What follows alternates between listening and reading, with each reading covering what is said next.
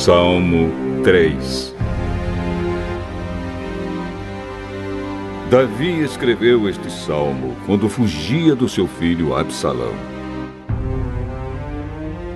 Oh Senhor Deus, tenho tantos inimigos. São muitos os que se viram contra mim. Eles conversam a meu respeito e dizem: Deus não o ajudará. Mas tu, ó Senhor, me proteges como um escudo. Tu me dás a vitória e renovas a minha coragem. Eu chamo o Senhor para me ajudar, e lá do seu Monte Santo ele me responde. Eu me deito e durmo tranquilo, e depois acordo porque o Senhor me protege.